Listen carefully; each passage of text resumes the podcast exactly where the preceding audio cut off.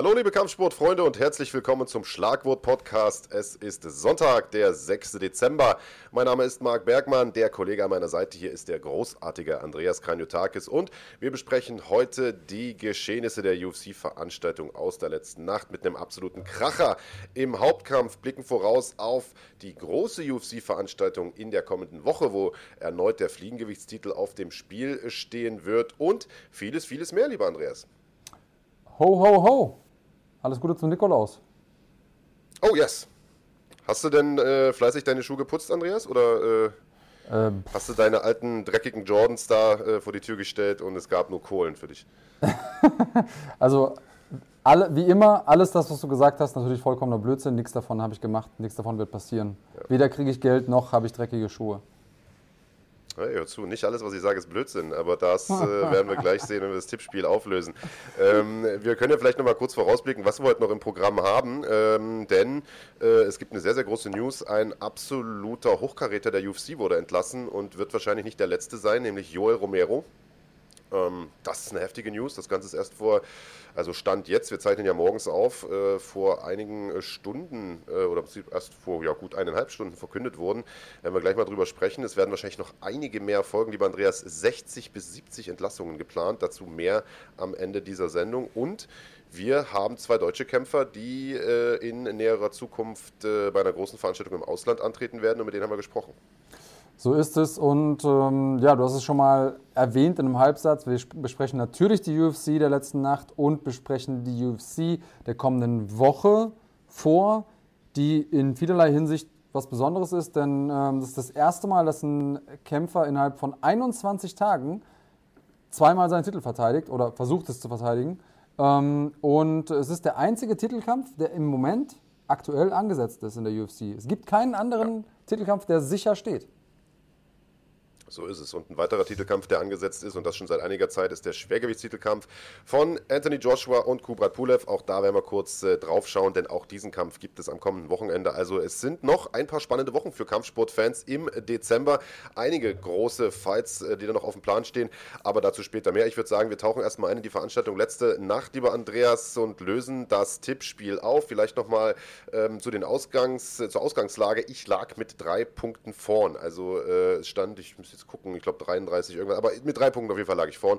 Äh, und wir hatten fünf Kämpfe eigentlich getippt für dieses Wochenende. Wieder mal sind aber einige Kämpfe davon äh, weggebrochen durch Covid-19, zwei Stück äh, sogar. Äh, und bei einem muss ich sagen, tat mir das ganz besonders weh, äh, denn es ist der Kampf gewesen zwischen Nate Landwehr und äh, Movsa Evloyev, ein Kampf zweier M1-Veteranen, die schon zu M1-Zeiten eigentlich gern gegeneinander gekämpft hätten. Dementsprechend gab es da eine Menge böses Blut zwischen beiden, eine Menge, ja, eine Menge Emotionen dahinter. Das wäre ein richtiger Kracher geworden. Der Kampf leider geplatzt, weil Movsa Evloyev tatsächlich äh, positiv getestet getestet wurde auf Covid-19, beziehungsweise ähm, ja, doch er selbst wurde getestet. Ähm, und das nicht der einzige Kampf, der ausgefallen war, äh, lieber Andreas. Das ist richtig. Wir hatten noch einen äh, Frauenkampf auf der Karte, der eigentlich hätte stattfinden sollen. Ähm, auch da ging es um Covid-19. Allerdings war es da, glaube ich, einer ähm, aus der Ringecke. Und äh, ja. ja. so kurzfristig wirklich am, am Kampftag findet sich natürlich keine Ersatzmöglichkeit mehr. Auf der anderen Seite hatten wir im Main Event einen Kampf, der auch nur deshalb so zustande kam, weil es eben eine Covid-19-Erkrankung gab und äh, ja, ein Kampf, der eigentlich viel besser war, zumindest mal vom Name Value her und äh, ja auch von dem, was beide gewinnen konnten in dem Kampf, als der ursprünglich angesetzte. Und ähm, ich muss sagen, es war eine dieser Fight Nights, wo man direkt gemerkt hat, heute liegt was in der Luft. Es gibt ja diese Kampfabende, wo man merkt, irgendwie jeder Kampf hat irgendwie besonderes Feuer, es gibt geile Finishes, es gibt verrückte Aktionen. Und das hat sich schon von vornherein abgezeichnet in, dem, äh, in den Prelims, auch wenn es da noch nicht viele gab. Ob der Tatsache, dass insgesamt, insgesamt drei Kämpfe ausgefallen sind am Kampftag. Ähm, aber die, die es gab, die haben das wettgemacht, was äh, die anderen Kämpfer hätten vermissen lassen können an Action, weil es ging wirklich knall auf Fall. Absolut, und deswegen würde ich sagen, wir steigen auch mal direkt ein. Äh, erster Kampf, Jordan Leavitt gegen Matt Wyman. Ein Kampf, äh, der mich ein bisschen überrascht hat von der Ansetzung her, denn äh, Jordan Leavitt, der hat sein UFC-Debüt gegeben, hatte sein Ticket in die UFC sich verdient über die Contender-Serie, hat da äh, wirklich geglänzt, muss man sagen, hat da eine sehr, sehr stabile Leistung abgegeben, trainiert in Las Vegas, lebt in Las Vegas und ist ein hervorragender Bodenkämpfer, auch ein sehr, sehr intelligenter Typ. Aber man hat ihm mit Matt Wyman einen vor äh, die Brust gesetzt, der super erfahren ist in der UFC, äh, seit zig Jahren dort äh, unterwegs ist. Ich müsste mal schauen, der UFC-Debüt bei UFC 60 gegeben im Mai 2006. Also der Kerl ist seit 14 Jahren äh, in der MMA Champions League unterwegs. Äh, also so einen zu bekommen äh, für das UFC-Debüt, das ist nicht ohne. Aber man muss sagen, der Liebe, der hat das äh, ja, mit Bravour gemacht. Richtig, man muss natürlich dazu sagen, Matt Wyman, der hatte fast fünf Jahre Auszeit zwischen 2014 und 2019. Das war sein 18. Kampf. Nach seiner Auszeit sein dritter Kampf. Und die davor, die zwei hatte er auch schon verloren. Zwar nach, ähm, oder jeweils immer in die dritte Runde geschafft. Einmal K.O. gegangen gegen Luis Pina. Ähm, aber auch gegen Joe Solecki sah er nicht gut aus. Und ich sag mal so, wenn du dem keinen jungen, in Anführungsstrichen unerfahrenen Typen in seinem ersten UFC-Kampf geben kannst und er gegen den gewinnt oder gut aussieht, dann äh, denke ich mal, wird sich die UFC auch fragen, was wollen wir mit dem noch? Ähm, die Frage pff, vor den Entlassungen, die du jetzt gerade angesprochen hast, die wird er sich wahrscheinlich auch stellen, ob er seinen Job noch behält. Auf der anderen Seite, Jordan Levitt, alter Bär, der war schon bei der Contender-Serie so extrem abgeklärt, kam da rein, ähm, hatte auf einmal Matt Wyman wie so einen Rucksack vorne umgebunden oder wie ähm, wie so ein Manduka, wie die, wie die äh, Mütter und Väter ihre Babys tragen. Und äh, Matt Wyman hatte äh, noch so ein Lächeln auf den Lippen, als ihn äh, Jordan Leavitt durch das halbe Oktagon getragen hat, weil er sich gedacht hat, okay, was will er denn jetzt machen? Naja, was hat er gemacht? Er hat seinen Unterarm vors Gesicht genommen äh, von Matt Wyman, hat den einfach auf den Boden geslammt und der war im Land der Träume.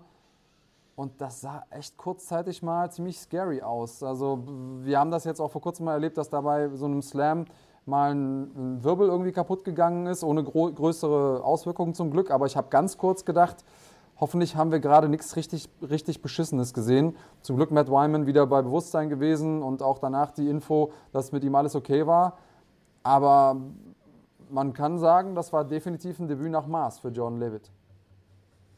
Total. Und ich sag mal, äh, das ist einer der wenigen Slam-Knockouts in der UFC-Geschichte. Allzu viele gab es da nicht. Äh, ihr könnt ja mal ein bisschen recherchieren, äh, liebe Schlagwort Nation, vielleicht mal in die Kommentare schreiben, was euer liebster Slam-K.O. war in der UFC oder vielleicht sogar in der MMA-Geschichte. Also beeindruckender Slam, äh, Kampf, den wir nicht getippt haben, deswegen spielt es fürs Tippspiel keine Rolle, aber erwähnt werden soll es natürlich trotzdem, denn äh, Jordan Leavitt, ich glaube, das ist einer, äh, von dem werden wir in den nächsten Jahren noch einiges erfahren. Der nächste Kampf, äh, Duell im Halbschwergewicht, war dann tatsächlich auch der erste, den wir getippt haben, Roman Dolice gegen John Allen.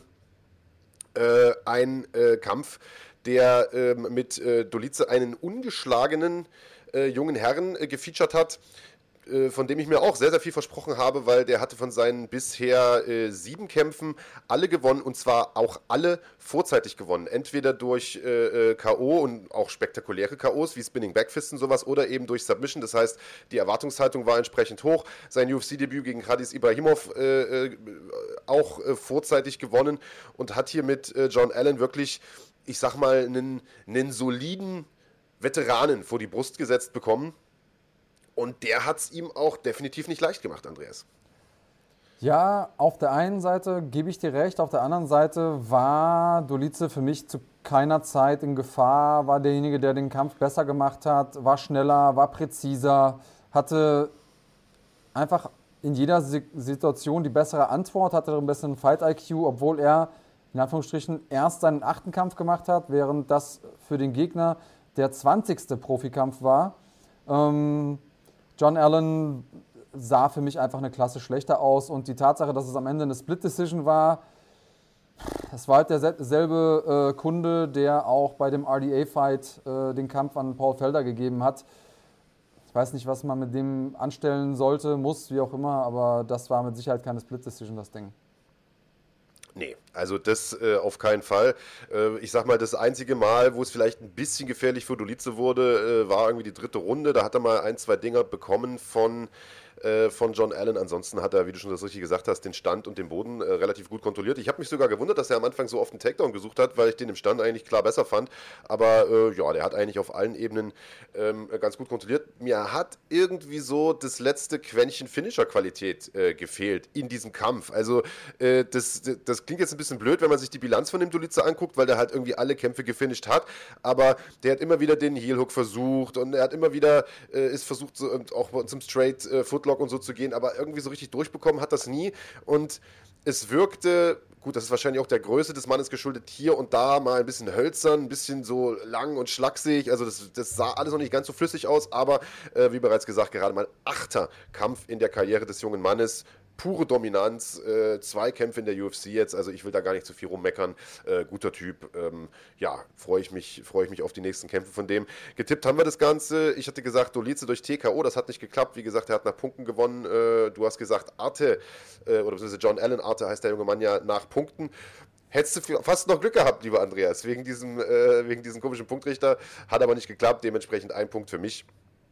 Und ähm, es ging weiter im Text. Montana de la Rosa gegen Taylor Santos, das hatten wir schon gesagt, Andreas, der Kampf ist leider ausgefallen, denn ein Betreuer von Montana de la Rosa war äh, positiv getestet worden sodass man wenige Stunden vor dem Event diesen Kampf gestrichen hat. Und da waren wir dann auch schon beim Co-Main-Event und auch das, Andreas, eine total interessante Paarung. Ebenfalls Halbschwergewicht Jamal Hill, äh, den kennen wir, der hat äh, unseren deutschen Alexander Popek in der Contender-Serie äh, geschlagen. Hat es zu tun bekommen, ebenfalls mit einem sehr, sehr erfahrenen Veteranen, nämlich mit OSP, Owen Prue. Das ist richtig. Wir haben davor noch einen Kampf gehabt, den du jetzt übersprungen hast, ähm, weil er wahrscheinlich ursprünglich nicht auf der Maincard war. Wurde aber trotzdem auf der Maincard gezeigt. Achso, weil wir nicht getippt hatten, genau. Ich hatte gerade. Genau. Gabriel Benitez gegen äh, Justin äh, James. War das? Wollen wir den vorher machen oder willst du erst den OSP-Kampf? Ja, ja, doch, genau. Lass uns den noch besprechen, auf jeden Fall. Also, das Finish war, äh, war ja der Hammer. Das Finish war der Hammer. Gabriel Benitez, äh, ja, Mexikaner, die haben ja klassisch ein sehr gutes Boxen und äh, kommt aus Tijuana, also genau an der Grenze zu Kalifornien und hatte gerade zwei Kämpfe in Folge verloren, schon lange dabei in der UFC, guter, guter Kämpfer, ähm, aber stand auch so ein bisschen mit dem, mit, der Rücken, mit dem Rücken zur Wand, kam gegen einen Mann, der auch schon sehr erfahren ist, aber noch nicht so lange in der UFC. Das war der dritte UFC-Kampf für Justin James, der ähm, von Anfang an überfordert schien.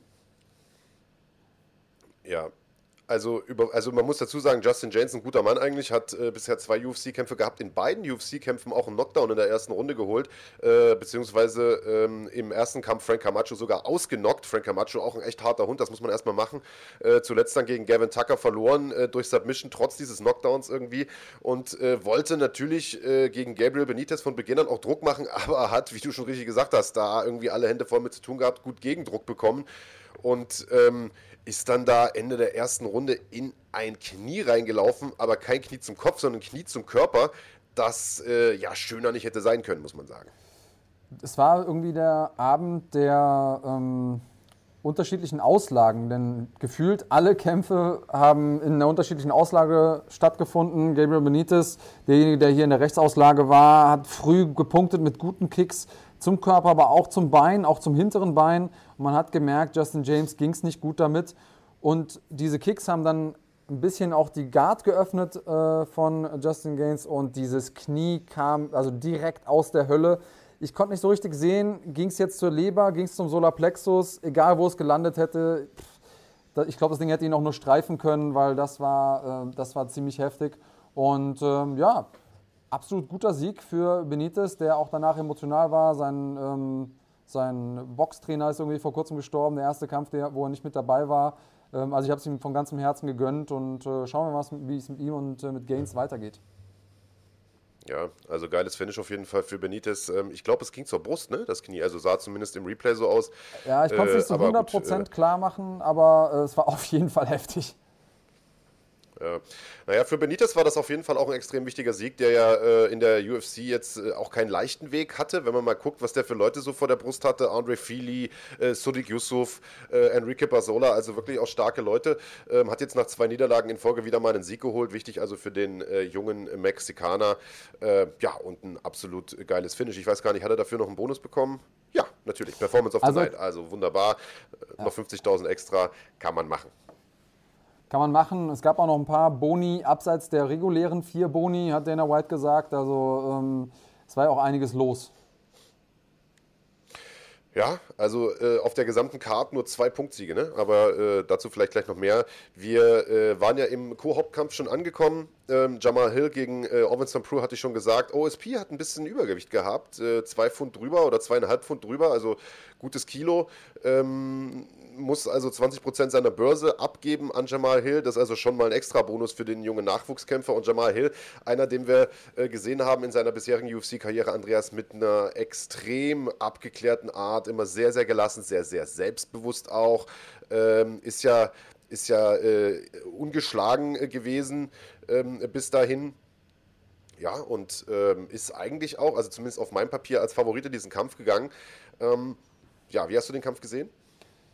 Ich habe mich fast ein bisschen gewundert. Also ich habe mich A gewundert, dass er auch bei den Buchmachern Favorit war, ähm, auch wenn er äh, verhältnismäßig ein leichter Favorit war, obwohl er nicht gerankt ist, obwohl er derjenige ist, der weniger Erfahrung hat. Klar, er ist unbesiegt, das ist natürlich immer irgendwie so eine Sache. Ähm, es war mir klar, dass er gut ist, da haben wir auch im letzten Podcast drüber gesprochen, denn die Leute, die er geschlagen hat und wie er sie geschlagen hat, allen voran natürlich den deutschen Alexander Popek, ähm, das muss man ihm erstmal nachmachen. Aber was mich vor allen Dingen überrascht hat, ist, wie entspannt der war. Ich habe das Gefühl gehabt, ja. der wusste irgendwas, was alle anderen nicht wussten. Also der war so überzeugt von sich, ohne dabei aber ja, cocky zu sein, wie die Amis sagen. Also ich hatte nicht das Gefühl, dass er overconfident war, sondern der wusste einfach, ich kann den Mann schlagen. Und ähm, wusste auch wie. Und er war schneller, er war präziser und er hat OSP überfordert. Und das ist was, was ich eigentlich nicht für möglich gehalten hätte. Hat ihn dann in der zweiten Runde da ausgeknipst.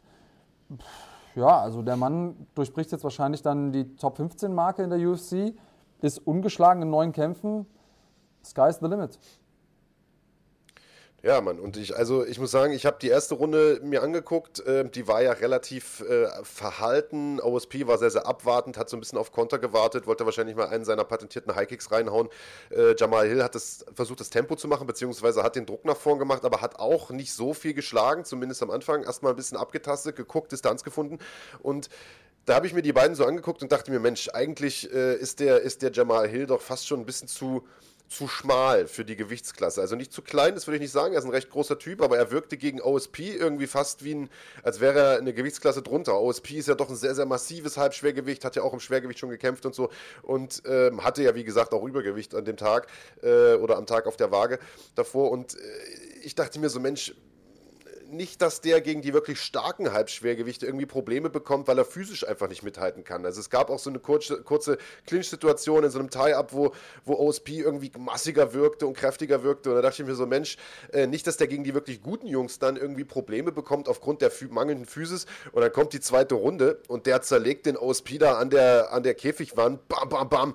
Da habe ich mir gedacht, okay, alles klar, ich habe nichts gesagt, so nach dem Motto. Ähm, ja, und bin nach wie vor absolut beeindruckt von dem Kerl und glaube, auch der ähm, wird es sicherlich weit bringen, ähm, genau aus den von dir genannten Gründen, nämlich, dass er sehr, sehr von sich überzeugt ist, weiß, was er kann, also nicht grundlos von sich überzeugt ist. Es gibt ja diese Leute, die von sich überzeugt sind und nichts können, in Wirklichkeit. Äh, der hat halt irgendwie beides, der hat das Selbstbewusstsein und, äh, und die Skills dazu und äh, ich glaube, das wird den weit bringen. Ja. Richtig, es gibt ja die Leute, die äh, Olympi Olympioniken irgendwie noch äh, Kicks beibringen wollen, obwohl sie äh, selber keine Ahnung vom Kampfsport haben. Diese Leute soll es geben, habe ich gehört. Ähm, Jamal Hill gut gekämpft, hat, ähm, das war auch jetzt nicht irgendwie ein, ein Lucky Punch Knockout, sondern hat da OSP wirklich auch auseinandergenommen ähm, strategisch.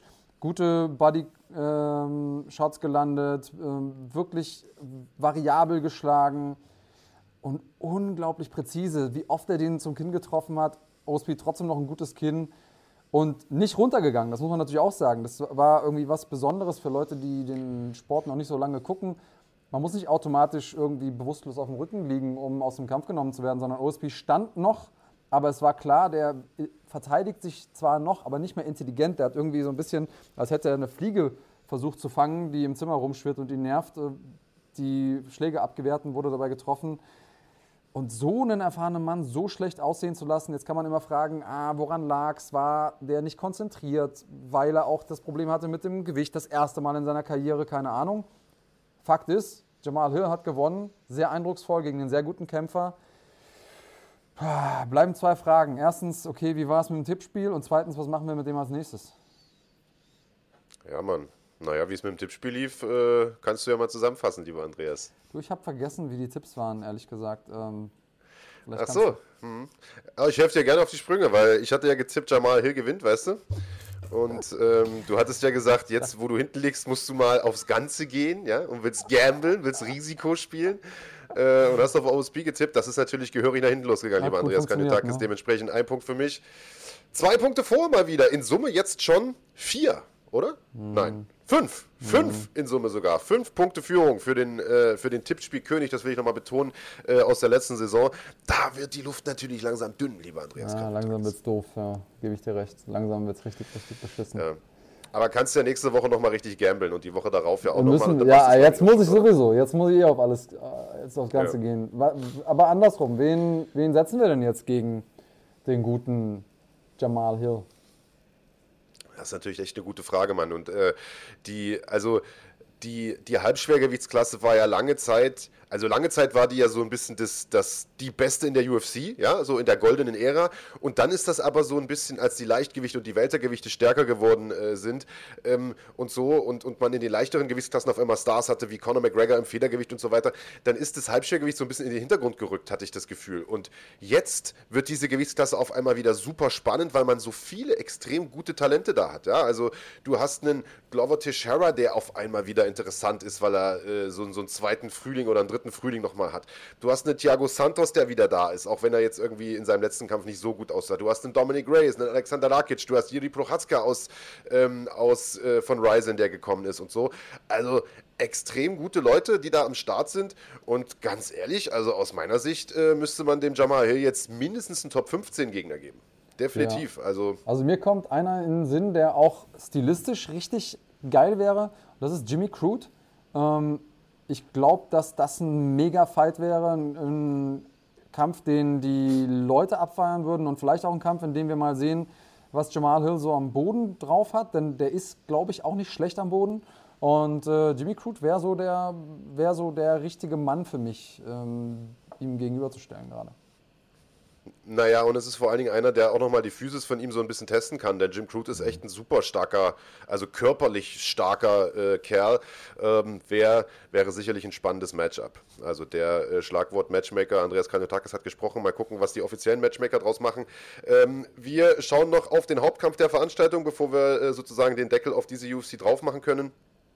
Ähm, du hast es schon gesagt, Andreas, oder angedeutet, das ist auch ein Kampf äh, gewesen, der äh, so ein bisschen durch diese ganze Covid-19-Welle äh, stark beeinflusst wurde. Jack Hermanson hätte äh, ganz ursprünglich mal äh, auf Darren Till treffen sollen. Super geiles Duell, wäre das eigentlich gewesen, auf das ich Bock gehabt hätte. Darren Till dann aber verletzt gewesen, leider Gottes, ähm, und wurde ersetzt durch Kevin Holland, der wiederum aber positiv auf Covid-19 getestet wurde und dann äh, ersetzt wurde ähm, durch, gegen von Marvin Vittori, dem äh, starken Italiener.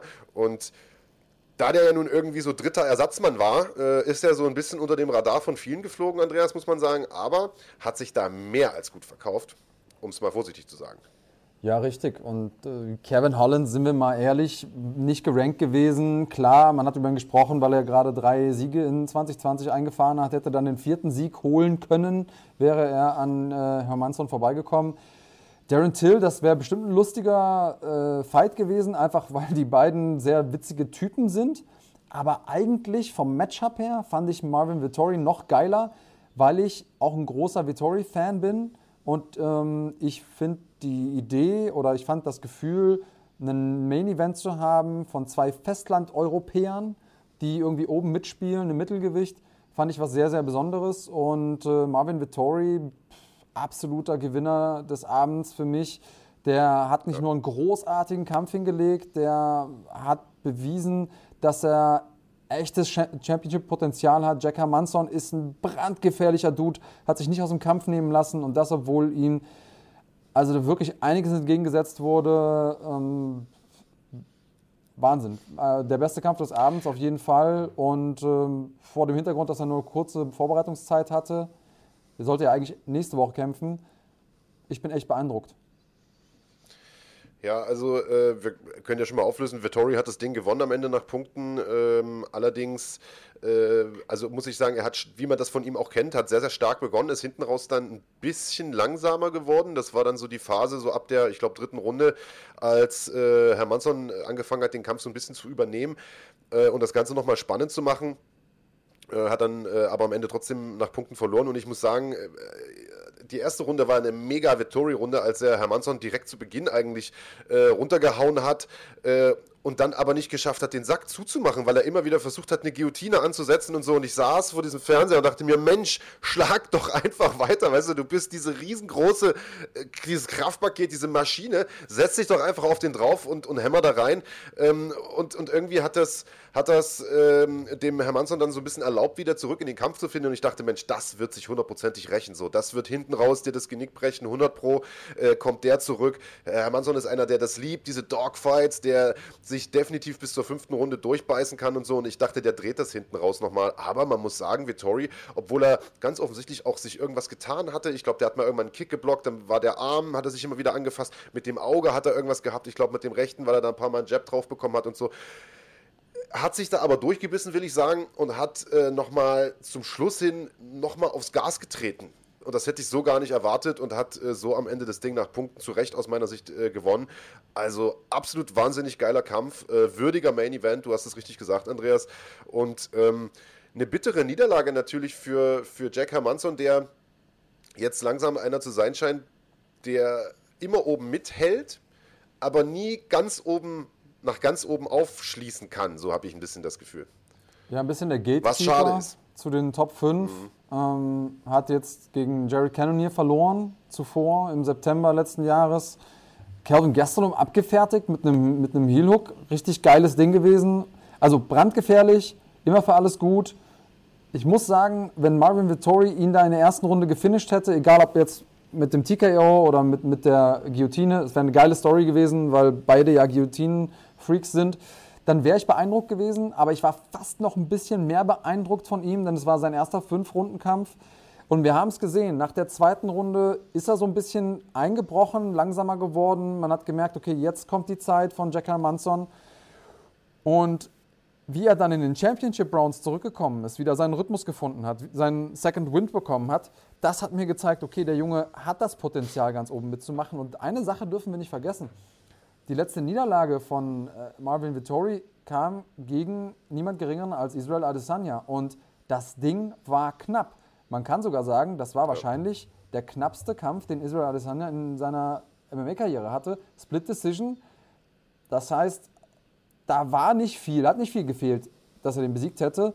Und das ist jetzt schon ein bisschen was her, gute zwei Jahre, bis sie das nächste Mal aufeinandertreffen. Wer weiß, also wenn er noch ein gutes Ding macht, dann traue ich ihm das vielleicht zu. Wie siehst du es? Äh, ich sehe das hundertprozentig genauso und ich bin äh, mal gespannt, was du als sozusagen Haus- und Hof-Matchmaker äh, von uns hier ähm, jetzt für die Zukunft für den parat hältst. Denn äh, die Frage ist genau, was macht man jetzt mit dem? Ne? Der ist jetzt kurzfristig eingesprungen oder mehr oder weniger kurzfristig und hat einfach mal die Nummer 4 der Gewichtsklasse weggehauen. Ähm, das muss man erstmal machen. Ähm, gibt man dem jetzt wieder einen Top 10 oder vielleicht sogar einen Top 5 Gegner oder äh, lässt man ihn da weiter in den, in den, im unteren Bereich der Top 15 erstmal noch so ein, zwei äh, Kämpfe machen, um noch ein bisschen, um noch ein bisschen äh, ja, Erfahrung zu sammeln, klingt blöd, aber um, um einfach äh, noch so ein bisschen Big Fight-Feeling ähm, zu bekommen oder Big Fight-Erfahrung zu bekommen, gibt man ihm den Rückkampf gegen Omari Akmedov vielleicht, äh, die ja sich unentschieden getrennt hatten äh, vor einigen Jahren. Was, was macht man jetzt mit dem? Also für mich gibt es eigentlich zwei logische Alternativen. Direkt zum Titelkampf, da sprechen ein paar Sachen dagegen. Israel Adesanya will jetzt gerade oben angreifen, Light Heavyweight, Titelkampf noch nicht bestätigt, aber durchaus wahrscheinlich, dass das passiert. Er gegen äh, Jan Blachowicz, geiles Ding, gucke ich mir gerne an, aber erstmal Titelkampf nicht in Sicht, nachdem Robert Whittaker Jared Cannonier besiegt hat und gesagt hat, naja, ich will jetzt erstmal in Ruhe Weihnachten feiern mit den Kindern und so und äh, gucken wir mal weiter ist der so ein bisschen raus. Ähm, das bedeutet für mich, da sind, wenn er wirklich auf der 4 landet, weil er hat gerade die Nummer 4 äh, geschlagen mit Jack Hermansson, vor ihm nur noch Jared Cannonier, der hat aber gerade verloren und sah echt schlecht aus gegen Robert Whittaker. Ähm, dann ist da noch Paulo Costa, den hat er selber herausgefordert in seinem Interview und da ist Robert Whittaker selbst. Und das sind die beiden Kämpfe, die für mich gerade am meisten Sinn machen. Paulo Costa und er, das wäre vom Bild ab geil. Und äh, wenn der jemanden wie Costa schlägt, auch wenn der gegen Israel Adesanya schlecht aussah, dann hat der auf jeden Fall genug Momentum hinter sich. Und dasselbe gilt auch für mich gegen Robert Whittaker. Also das sind für mich die Fights to make für, ähm, für den guten Marvin Vittori. Und er könnte es schaffen. Er könnte der erste Italiener sein, der das Gold hält in der UFC. Er ist schon der erste Italiener, der ein Main Event hatte in der UFC. Naja, das klingt doch schon mal äh, ganz spannend. Dann würde ich sagen, machen wir den Deckel auf die UFC drauf, denn der junge Mann, der äh, einer Olympionikin im Boxen noch Kicks äh, beibringen möchte, der äh, schreibt die ganze Zeit, dass wir uns ein bisschen beeilen sollen. 20 äh, Minuten waren angesetzt für den Recap, äh, jetzt sind es schon 30. Also, wir fassen nochmal ganz kurz zusammen, wie das Standing ist. zwei Spieltage vor Schluss dieser Tippspielsaison steht es 38 zu 33 für meine Wenigkeit. Es wird es wird schwer, Andreas, aber nicht unmöglich. Das will ich auch nochmal dazu sagen. Also äh, es ist definitiv noch, noch einiges möglich. Es sind noch zehn Kämpfe zu tippen, äh, wenn, ich, wenn ich richtig liege, zehn oder elf. Mhm. Ähm, da müssen also, noch ein paar Pferde vor einigen Apotheken kotzen. Ja. Ja, es, es, muss, es müsste ein Wunder geschehen. Also ich, ich suche mir schon mal einen Interviewpartner für dich raus. Ähm, ja, bevor wir auf die UFC nächste Woche schauen und ähm, die Kämpfe tippen, die dort äh, passieren und über alles äh, sprechen, was äh, in der Welt des äh, Kampfsports sonst noch so passiert ist, äh, würde ich sagen, legen wir den Fokus erstmal auf die deutsche Szene, lieber Andreas Ranetakis. Denn äh, auch aus deutscher Sicht gibt es in den nächsten Wochen einige spannende Kämpfe, insbesondere zwei Kämpfe bei KSW. Das Ganze am 19.12. und da werden gleich zwei Kämpfer aus Deutschland in Aktion sein. Richtig. Äh, die Rede ist von Abus Magomedov und Christian Eckerlin. Beides super gute Kämpfer. Ähm, beide Kämpfer auch Freunde unserer Sendung. Und äh, wir beide haben uns das Ganze aufgeteilt. Ich habe mit Abus gesprochen, du hast mit Christian gesprochen. Ich glaube, da ist was Lustiges bei rumgekommen. Äh, Schaut es euch an und dann sehen wir uns nach den Interviews wieder. Hallo und herzlich willkommen. Ich sitze hier mit Abus Magomedov, der bald sein KSW-Debüt geben wird. Am 19.12. bei, lass mich mal gucken, äh, KSW 57, glaube ich. Ja, richtig. Äh, Abus, danke, dass du dir die Zeit genommen hast. Äh, es war eigentlich abgesprochen, aber dann doch äh, spontan. Deswegen erwischen wir dich quasi gerade zwischen zwei Trainingseinheiten. Ist das so? Äh, ja, der erwischt mich sozusagen in der Pause. In mm die wertvolle Regenerationszeit, die du jetzt hier äh, für uns opferst. Vielen lieben Dank erstmal, ähm, nicht nur für uns, also ja, hier von, äh, von Run Fighting, sondern auch für deine Fans natürlich, die jede Menge Fragen haben. Und wir haben ein neues Format, äh, Frag den Kämpfer.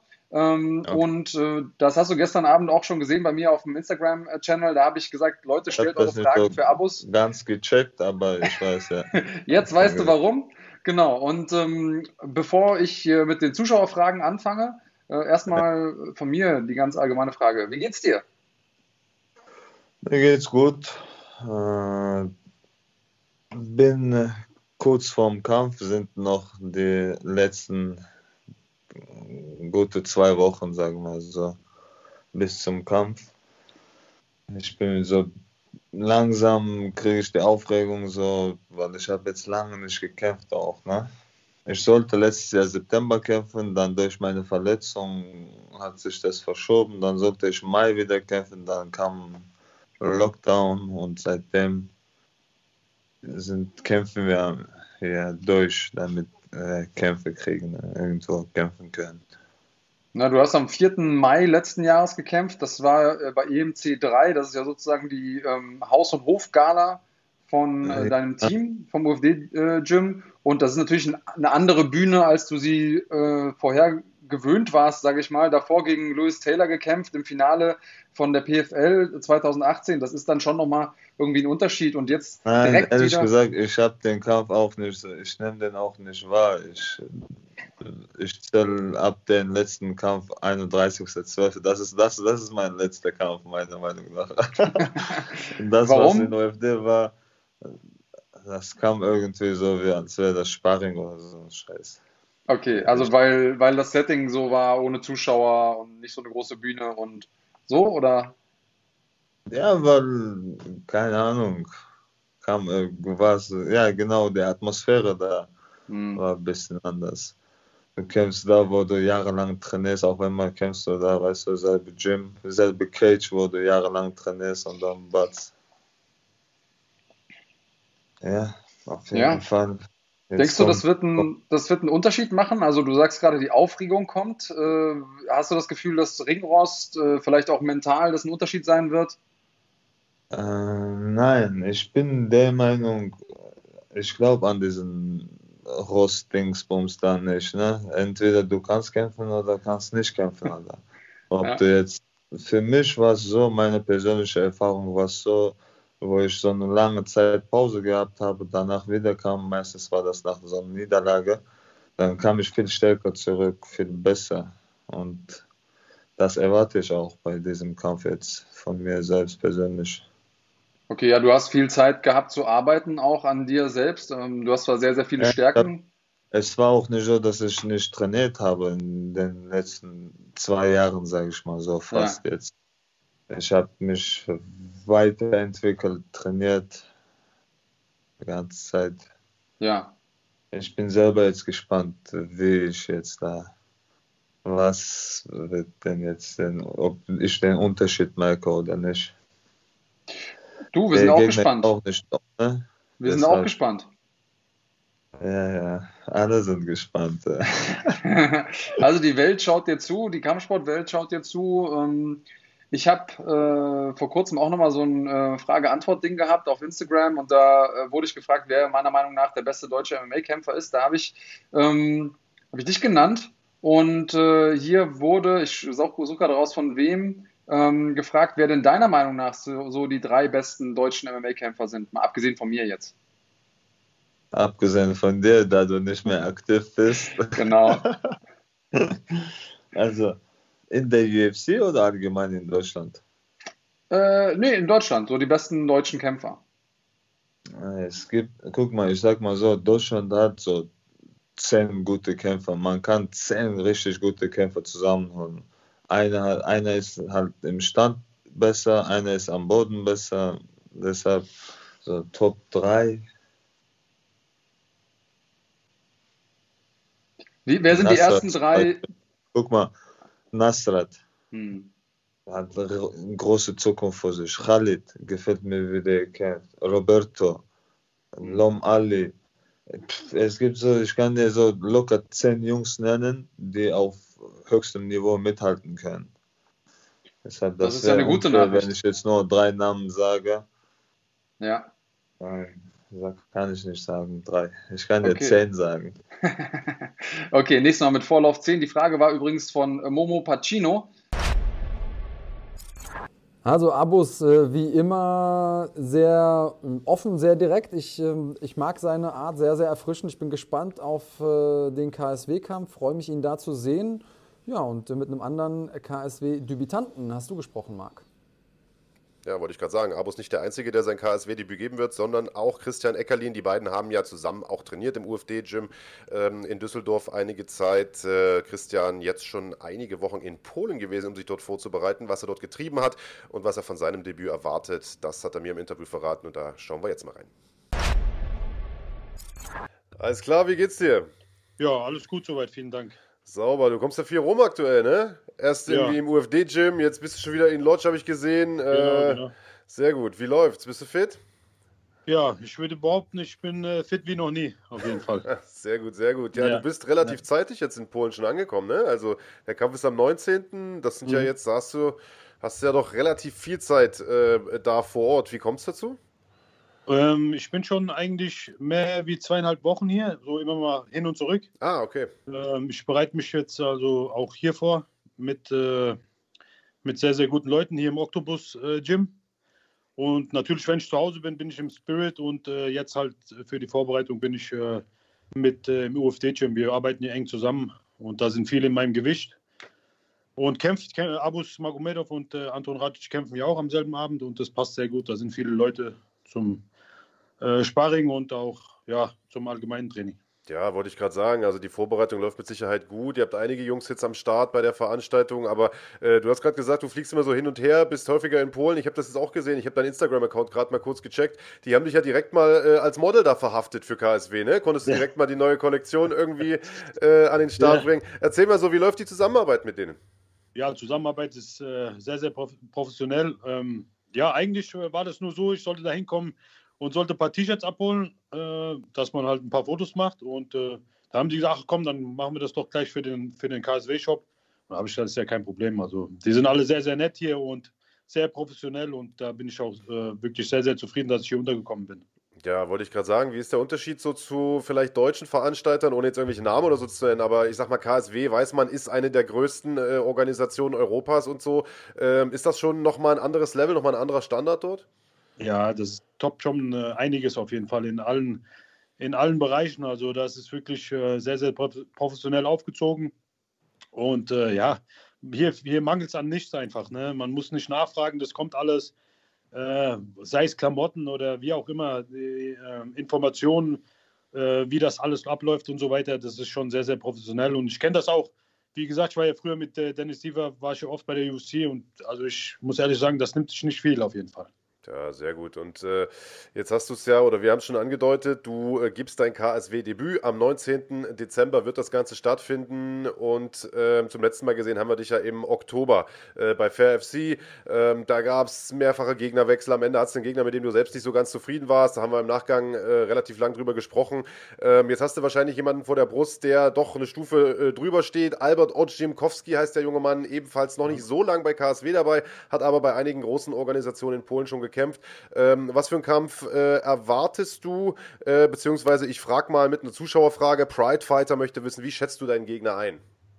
Ja, ähm, wie gesagt, ich habe das ja im Vorfeld schon gesagt, hier wird es keine Gegner geben, wo man sagt, der ist schlecht oder, oder sonst irgendwie was. Das sind alles Topkämpfer, äh, europäisches oder weltweites Topniveau.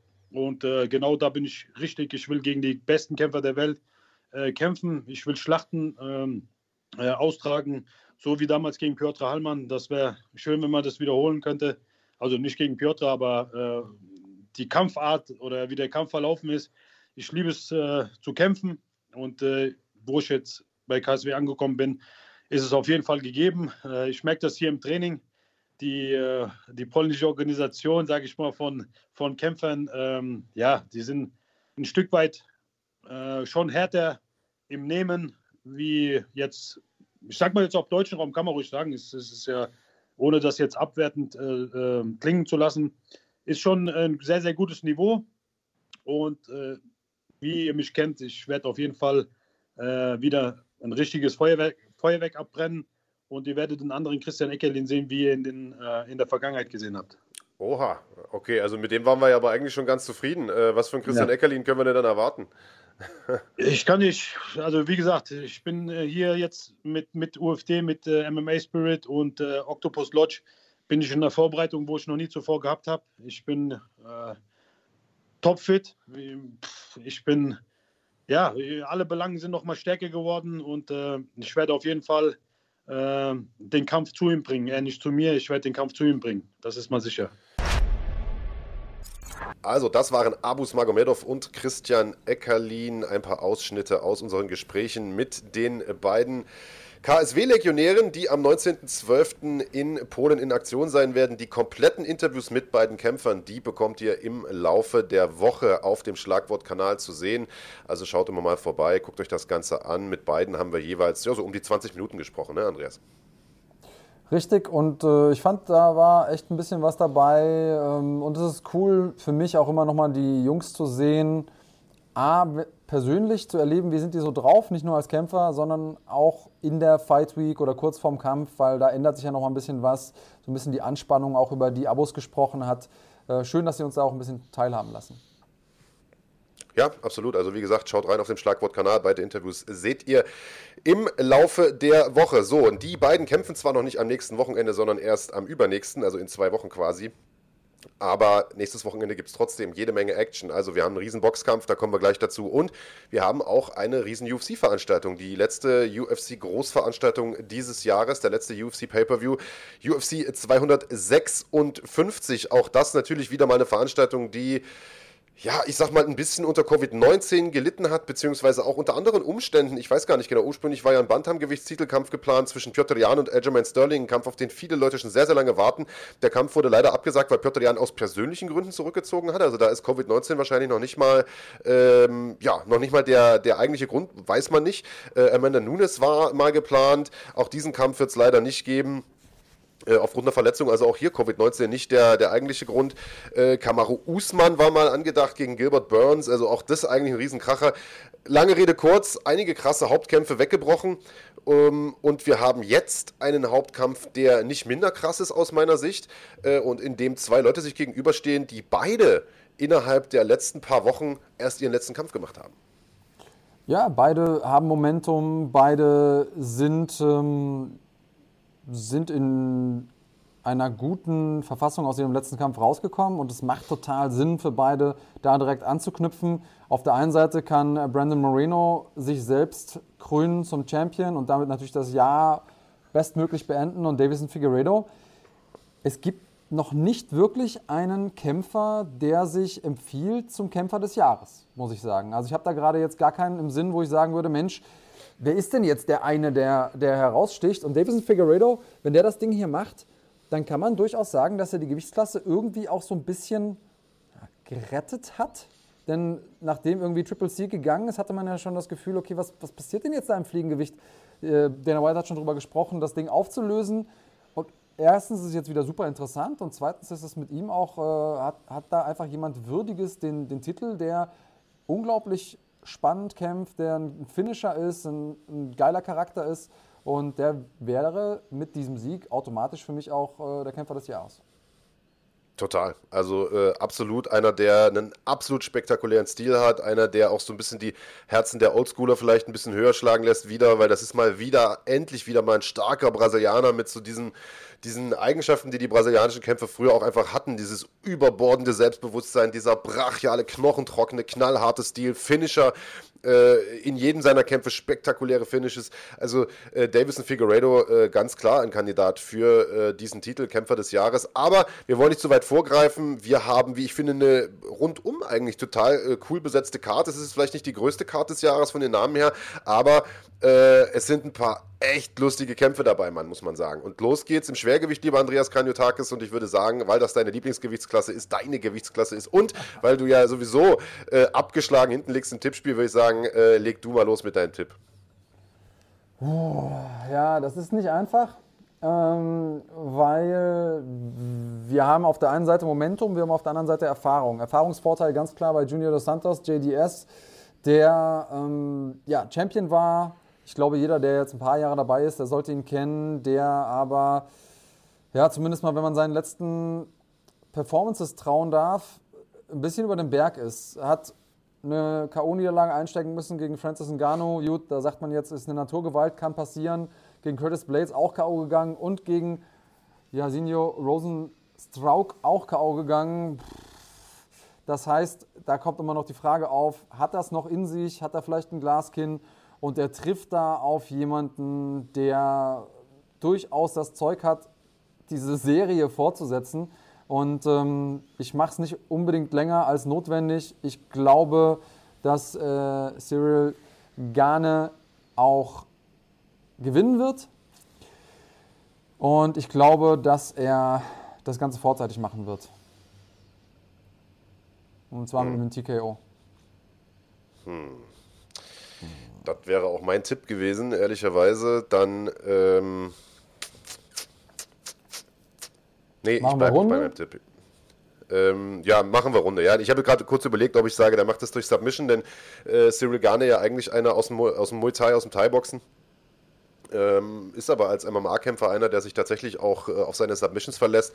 Äh, Junior dos Santos, das Ground Game sieht man nicht so oft oder hat man von ihm nicht allzu oft gesehen, einfach weil er immer eine sehr, sehr gute Takedown-Defense hatte. Äh, aber ich bin bei dir, der wirkte in den letzten Kämpfen ein bisschen über den Berg. Ich glaube trotzdem, dass, er, dass es ein Kampf sein wird, der sich überwiegend im Stand äh, abspielen wird. Und ja, deswegen, ich bleibe auch, ich bleibe bei TKO, dann, dann sagen wir Runde, dann leg mal vor. Eins. Ähm, okay, dann sag ich drei. Ja, schauen wir mal. Das, kann, es kann halt einer dieser Kämpfe werden, wo man jemanden sieht, der mal wirklich ganz on top of the mountain war, der im Prinzip mal eine Zeit lang der Messgrad für alle Schwergewichte war und dann viermal in, in Folge K.O. zu gehen, wäre natürlich schon ziemlich heftig. Schauen wir mal. So ein bisschen ein Kampf, den ich mit gemischten Gefühlen sehe. Also ich sag mal, als einer, der früher immer ein großer äh, Junior dos Santos-Fan war, man muss ehrlicherweise sagen, also erstens mal seitdem irgendwie diese USADA-Test-Geschichte äh, läuft in der UFC, sieht er nicht nur physisch irgendwie anders aus, sondern kämpft auch anders. Dann muss man sagen, der hat auch jetzt mal abgesehen vom Stoffen äh, einfach auch eine Karriere hinter sich, in der er sich ein paar wirklich megamäßige Schlachten geliefert hat. Gerade die Kämpfe gegen Kane Velasquez, ich weiß nicht, da hat er glaube ich auch viel Substanz äh, im Oktagon gelassen. Und äh, ich bin da bei dir, wenn du sagst, der hat wahrscheinlich die besten Tage hinter sich. Aber äh, sag niemals nie und gerade bei den schweren Jungs weiß man nie so genau. Glover Teixeira, da habe ich auch gedacht, der gehört zum alten Eisen und jetzt äh, ist er plötzlich wieder im Gespräch für Titelkämpfe und so. Also äh, ich, ich will mich da nicht so weit aus dem Fenster lehnen, halte von Cyril Garne aber echt extrem viel. Der Typ hat mich total beeindruckt in seinen Kämpfen bisher, hat auch noch gar nicht so viele. Und ich glaube, dem gehört die Zukunft im Schwergewicht in der UFC. Also ich habe das jetzt mal reingeschrieben. TKO für Garne, du Runde 1, ich Runde 3. Der nächste Kampf ist ein Duell im Mittelgewicht, Andreas. Und das ist ein Kampf, der so ein bisschen zustande gekommen ist durch dieses Bäumchen-Wechsel, verursacht durch Covid-19. Äh, ich weiß gar nicht, ob ich das jetzt noch genau zusammenkriege. Also ursprünglich hätte Marvin Vittori hier kämpfen sollen gegen Omari Akmedov. Die beiden hatten wir heute schon mal gesagt, hatten sich ja mal unentschieden getrennt. Akmedov dann aber irgendwie, ich glaube, verletzt gewesen oder was weiß ich, konnte auf jeden Fall nicht. Dann wurde der äh, ersetzt durch Jacare Sousa, der ja auch letztens irgendwann mal hätte kämpfen sollen, aber Covid-19 hatte oder einer seiner Teamkollegen hatte Covid-19. Ähm, und äh, dann äh, wurde aber Vittori abgezogen als Hauptkampf für den Event, den wir gerade besprochen haben letzte Nacht. So, jetzt stand da also Jacare quasi allein ähm, und dem hat man jetzt Kevin Holland wiederum vorgesetzt, der ja eigentlich letzte Nacht hätte kämpfen sollen, aber selber irgendwie, ich glaube, Covid hatte oder was weiß ich, aus irgendeinem Grund konnte der nicht. Jedenfalls hat man jetzt diesen Kampf Kevin Holland gegen äh, Jacare Sosa und das ist ein Kampf, den ich eigentlich spannend finde. Also ich muss sagen, dieses Wechsel dich hin und her hat am Ende zwei Paarungen ergeben, die ich eigentlich besser finde als die Originalpaarung. Also Hermannsson gegen Vettori haben wir gesagt, geiles Ding, ist auch eine mega Schlacht draus geworden. Und ich glaube, Kevin Holland gegen Ronaldo Sosa ist für Holland zumindest eine bessere Paarung als, äh, als Hermannsson gewesen wäre. Ich glaube, gegen Hermannsson hätte er, hätte er nicht viel, äh, hätte er keinen Stich gesehen, ehrlicherweise. Gegen, gegen Jacare würde ich ihm schon eine Chance ausrechnen. Ich finde, äh, mit Jacare ist es ähnlich wie mit, äh, wie mit Junior dos Santos. Ich finde, der ist auch ein bisschen über den Berg. Der hat äh, sehr, sehr viele Jahre an der Spitze gekämpft, hat gegen extrem viele Leute, äh, starke Leute gekämpft, wurde das ein oder andere Mal vielleicht auch ein bisschen beschissen, äh, hat aber eben auch sehr, sehr viel Substanz äh, gelassen, ist ein hervorragender Bodenkämpfer, hat sich über die Jahre zu einem guten Striker entwickelt. Ich weiß es nicht. Also mein Kopf sagt, ich müsste jetzt auf Kevin Holland tippen, so, weil der der junge Typ ist, weil der den guten Lauf hat, weil der echt dieses Jahr auch geglänzt hat, 2020 sein Jahr war. Aber ähm, den einen oder anderen Außenseiter-Tipp, den will ich ab und an mal wagen, damit es nicht wieder heißt, nur weil ich vorn liege, tippe ich konservativ und so eine Scheiße. Und deswegen sage ich, Jacare macht das Ding und zwar durch Submission. Der besinnt sich auf seine alten Stärken.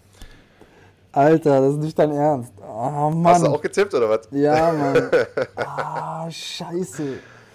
Ähm, dann tipp okay. doch konservativ, Andreas. Dann, ja, dann mache ich zumindest mal, dann sage ich zumindest mal, dass das nach.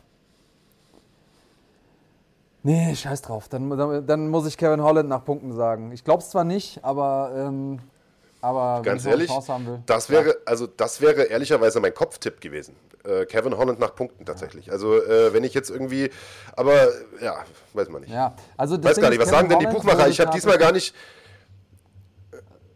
Kevin Holland wurde tatsächlich positiv getestet auf Covid-19 und das ist ja, ja, also das ist ja nicht lang. und ja, deswegen nee. denke ich mir, vielleicht hat das auch seine oder wird das seine Performance beeinträchtigen. Wir müssen mal schauen. Ähm, ja, ich lasse es jetzt erstmal so stehen. Oder ich lasse es so Aber stehen. Aber wie gesagt, also Sosa hatte ja auch Covid, ne? Allerdings im Mai schon. Aber der ja, ja, hatte aber tatsächlich, halt ich hatte jetzt noch mal nachgeguckt, also es war nicht sein Teamkollege, es war tatsächlich er selbst. Aber gut, ja, wir gucken mal weiter. Also äh, du sagst also äh, Holland nach Punkten, ne? Ja, ja. Sehr gut. Ja, wunderbar. Äh, der nächste Kampf, ein Kampf, der auch äh, vor äh, einigen Wochen schon hätte stattfinden sollen, nämlich äh, Renato Moicano gegen Rafael Fisiev, zwei äh, Leichtgewichte, die in der UFC immer spektakuläre Leistungen abgeliefert haben, insbesondere Rafael Fiziev, der zuletzt äh, wirklich in äh, bestechender Form war, Mike der Casey auseinandergenommen hat äh, im Juli, ist das schon so lange her, wunderbar. Aber äh, wie gesagt, die beiden hätten eigentlich aufeinandertreffen sollen äh, ich weiß gar nicht, vor zwei, drei Wochen oder was, wurde jetzt auf jeden Fall neu angesetzt, dieses Duell. Und äh, du bist dran mit Vorlegen.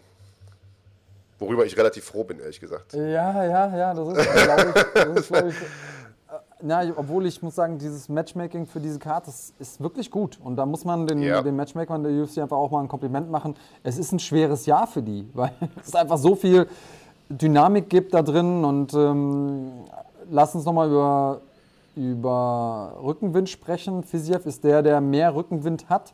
Ähm, kam in die UFC, hat zwar seinen ersten Kampf da verloren, äh, hat aber seitdem zwei gewonnen und ist angekommen in der UFC jetzt. Rekord insgesamt von 8 und 1, 5 KOs dabei. Auf der anderen Seite haben wir Renato Moicano, der mehr Kämpfe hat. Der hat also 10 Kämpfe mehr auf dem, auf dem Buckel von seinen 14 Siegen, 7 Submissions. Keine einzige TKO, äh, kein einziger TKO-Sieg. Ist ein guter Mann, aber ich glaube, dass Fiziev der bessere Mann ist und ähm, ich glaube, dass er gewinnt und zwar durch TKO.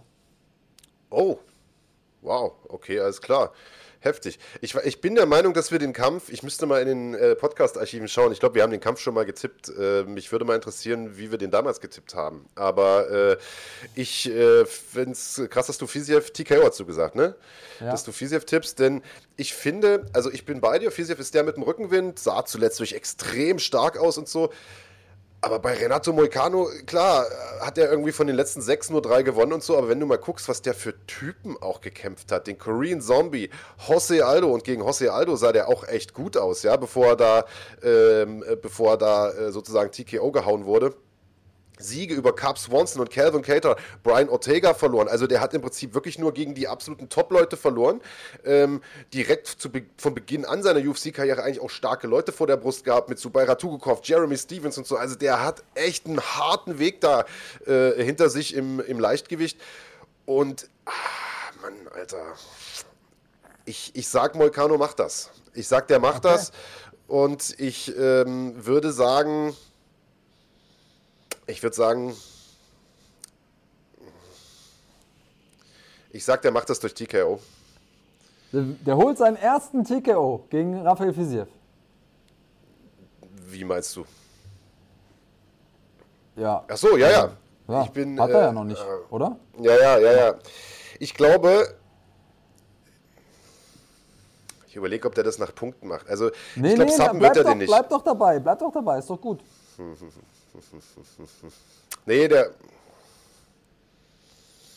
Ah, nee, ich, ich sag, der holt seinen ersten TKO. Ich sag, der holt seinen ersten TKO. Der Fisiev, okay. der ist einfach, der wird übermütig und ähm, ja. Also, okay. ja, doch, das lasse ich so stehen. Okay. Ähm, also Moicano TKO, ich schreibe das jetzt rein, dann ist es, wenn es soweit aufgeschrieben ist, äh, ist, der, ist der Tipp safe. Ja, ähm, genau so ist es. Dann sind wir auch schon im Koop-Kampf und das ist, äh, also im Prinzip ist das schon fast ein Main Event, muss man sagen. Ne? Also für ja, eine, ja. Äh, weil das ist eine echt extrem spannende Paarung, äh, die auch wirklich große Auswirkungen haben dürfte für die Spitze des Leichtgewichts. Tony Ferguson gegen Charles Oliveira und äh, Ferguson einer, äh, von dem man lange Zeit dachte, der wird das Leichtgewicht irgendwann mal regieren, bis er diesen Totalausfall hatte gegen Justin Gaethje, wo man bis heute nicht so recht weiß, lag es daran, dass Gaethje an diesem Tag einfach zu gut war oder war irgendwas mit Ferguson nicht in Ordnung, war er an dem Tag einfach zu schlecht?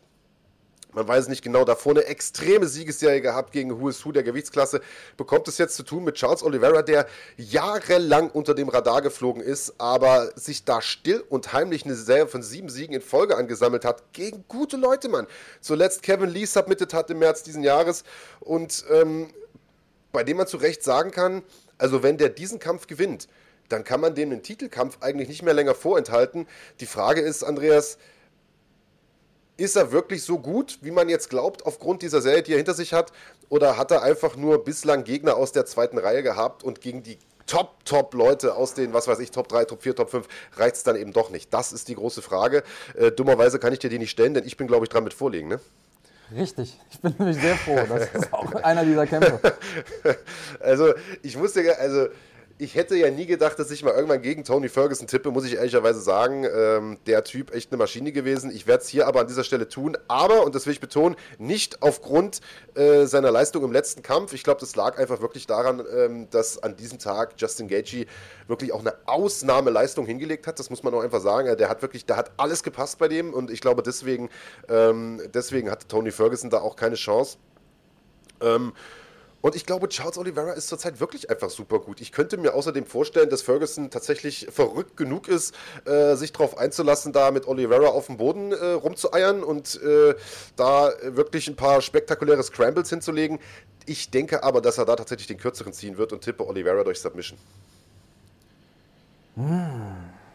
Das ist gut, das ist gut, das freut mich, weil, ähm, also ich finde es auch schade, dass in dieser ganzen Frage, wer ist jetzt der nächste Herausforderer, wer wird der nächste Champion, Charles Oliveira immer so ein bisschen hinten runtergefallen ist. Ich glaube, es lag an der Tatsache, die du auch schon erwähnt hast. Er war einfach noch nicht ganz oben mit dabei, weil er noch nicht gegen die ganz großen Namen gekämpft hat. Er hat gegen die großen Namen von früher gekämpft. Clay Guida, ähm, Jim Miller.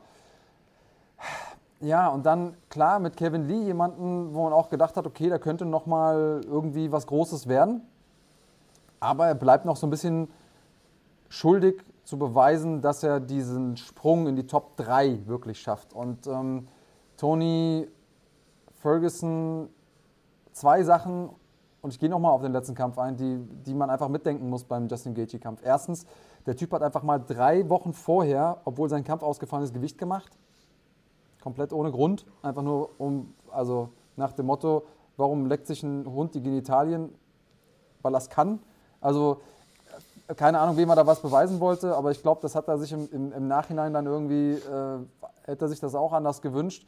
Denn drei Wochen vor so einem fünf Runden Main Event gegen so einen trainierten Killer wie Justin Gaethje ein Gewicht zu machen, da zählt einfach jedes Hundertstel und, und das irgendwie rauszunehmen. Und es war für ihn das erste Mal, dass er ähm, ohne Publikum gekämpft hat und dann noch nach einer langen Auszeit. Also das sind einfach so drei Dinge, die da reinkommen. Ich glaube, Tony Ferguson ist der bessere Kämpfer und ich glaube auch, dass er gewinnt und ich glaube, dass er nach Punkten gewinnt. Ähm, Charles Oliveira wird ihn, nicht zu, wird ihn nicht zur Aufgabe bringen. Ich glaube auch, dass Tony Ferguson am Boden durchaus mithalten kann da und äh, ja, ich glaube, dass er nach Punkten gewinnt. Okay. Dann tippe ich das mal so ein und es gibt kein Zurück mehr. Also Ferguson nach Punkten. Dann haben wir nur noch den Hauptkampf offen und ja. äh, den Kampf haben wir schon angesprochen, lieber Andreas. Also das ist ein, das ist ein äh, interessantes Duell aus einer, aus einer Vielzahl von Gründen. Also wir haben es gesagt, äh, Davison Figueiredo, der amtierende Champion im Fliegengewicht und Brandon Moreno, beides Kämpfer, die erst vor wenigen Wochen, äh, im Grunde vor wenigen Tagen, wenn man ehrlich ist, erst gekämpft haben. Brandon Moreno äh, letzte Woche, oder? Ja, am 21. November, genau, gegen Brandon Roy war äh, diesen sensationellen Erstrunden-TKO hingelegt. Also zwei Wochen später direkt eine Titelchance äh, wird er nutzen oder versuchen zu nutzen. Und das gleiche im Prinzip äh, bei Davison Figueredo, der ja äh, am selben Abend äh, sich durchgesetzt hat gegen Alex Perez. Also äh, absoluter Wahnsinn. Ähm, diese Typen treffen jetzt aufeinander. Und du hast vollkommen recht, Andreas. Also die Fliegengewichtsklasse, eine, die kurz vorm Ausstand nach dem, äh, nach dem Triple C Henry Suhudo da seinen Rücktritt erklärt hat. Gott sei Dank äh, haben die sich das nochmal anders überlegt, denn äh, da sind jetzt ein paar Typen unterwegs, die also, uns, glaube ich, noch viel Spaß machen werden in Zukunft. Richtig, und äh, ich will es gar nicht unnötig in die Länge ziehen. Ähm, der Mann aus Mexiko, die Assassin Baby, wie er sich nennt, Brandon Moreno, super sympathischer Typ. Ähm, ich glaube, das ist so einer, also da kannst du, kannst du froh sein, wenn du den als Freund hast. Ich glaube, das ist so einer, der ein gutes Herz hat. Äh, klasse Kerl, würde mich gerne mit dem mal hinsetzen und einen Kaffee trinken gehen. Aber ich glaube. Ich dachte dass, Chai. Ja, ein Chai Latte. Ähm, ja. Aber ich glaube, dass äh, Davison Figueredo einfach eine Nummer zu groß ist für ihn. Und ich glaube auch, ehrlich gesagt, dass ihn Figueredo ausknipsen wird. Ich glaube, er wird ihm seine erste TKO-Niederlage beibringen. Und ich glaube, wir müssen die Runde tippen, oder? Das denke ich auch, ja. Jetzt überlege ich schon fast, ob, ob, ob Figueredo den subbt, aber ich denke, die, werden, ich denk, die werden knallen. Ich glaube, das ist für Figueredo auch so eine Ehrensache, dass er sich sagt, gut, komm, Alter, den, den will ich im Stand wegballern und äh, ich glaube, der wird den, wie du schon richtig gesagt hast, wegknipsen. Und äh, ja, du, du legst vor, ja, ne? Ich leg ja, vor, ja. Vor, ich. Mhm. Ja, eigentlich müsste man ja nach dem Gesetz der Serie erste Runde sagen. Aber mhm. irgendwie glaube ich nicht dran, deswegen sage ich dritte Runde. Ich keine Ahnung wieso. Hm, welche Runde tippe ich jetzt? Ja komm, scheiß drauf. Ich sage erste Runde. ich sage erste Runde. Figueredo ist einfach so extrem heftig drauf zurzeit ich weiß nicht, man. Brad Marino, guter Typ, Alter, aber ich glaube, wie du schon gesagt hast, man, Figueredo ist, glaube ich, einfach eine Nummer zu, zu groß und ich glaube, der wird den in der ersten Runde umlegen. Und äh, ja, ich glaube, wir haben da eine, eine, geile Veranstaltung vor uns, Andreas Kanyotakis. Aber wie gesagt, äh, das ist nicht die einzige Veranstaltung nächste Woche. Anthony Joshua verteidigt seinen Titel. Nach einem Jahr Pause ist er zurück. Nachdem er sich die Gürtel zurückgeholt hat von Andy Ruiz, wird er sie nun verteidigen gegen Kubrat Pulev. Ein Kampf, der schon äh, einige Male angesetzt war. Einmal für Mitte des Jahres und einmal 2017, 2018, ich weiß gar nicht mehr ganz genau. Äh, jetzt kommt es auf jeden Fall endlich dazu. Kubrat Pulev, verdienter Typ. Äh, wir sprechen gleich über diesen Kampf. Wir sprechen über die Entlassung von Joel Romero und äh, vieles, vieles mehr nach einer ganz kurzen Pause. Wir sind gleich wieder zurück.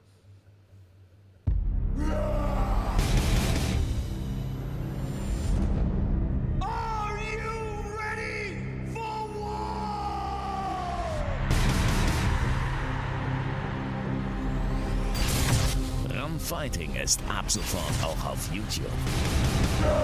Exklusive Inhalte nur für Mitglieder schon ab 1,99 Euro. Hör mal rein, so.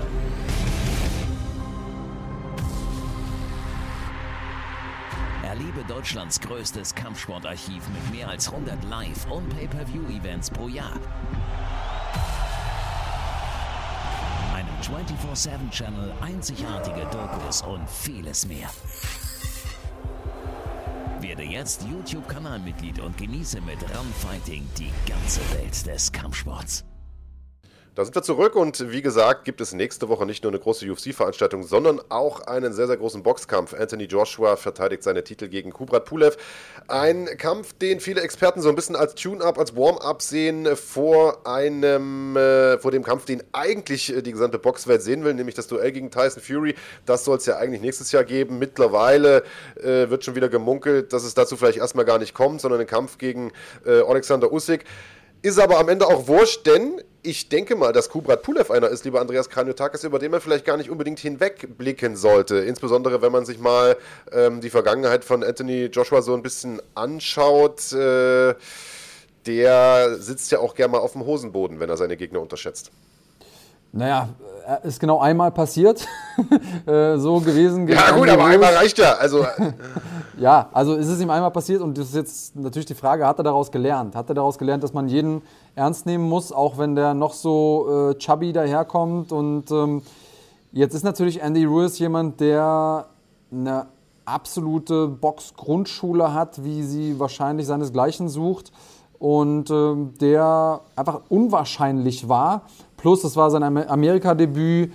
Erstes Mal im Madison Square Garden war schon echt nochmal was ganz anderes für ihn. Ich glaube, dass er reifer daraus hervorgegangen ist, hat ja auch den Rückkampf dann gewonnen, einstimmig äh, nach Punkten. Und ähm, ich glaube, insgesamt ist er dadurch ein besserer Boxer geworden.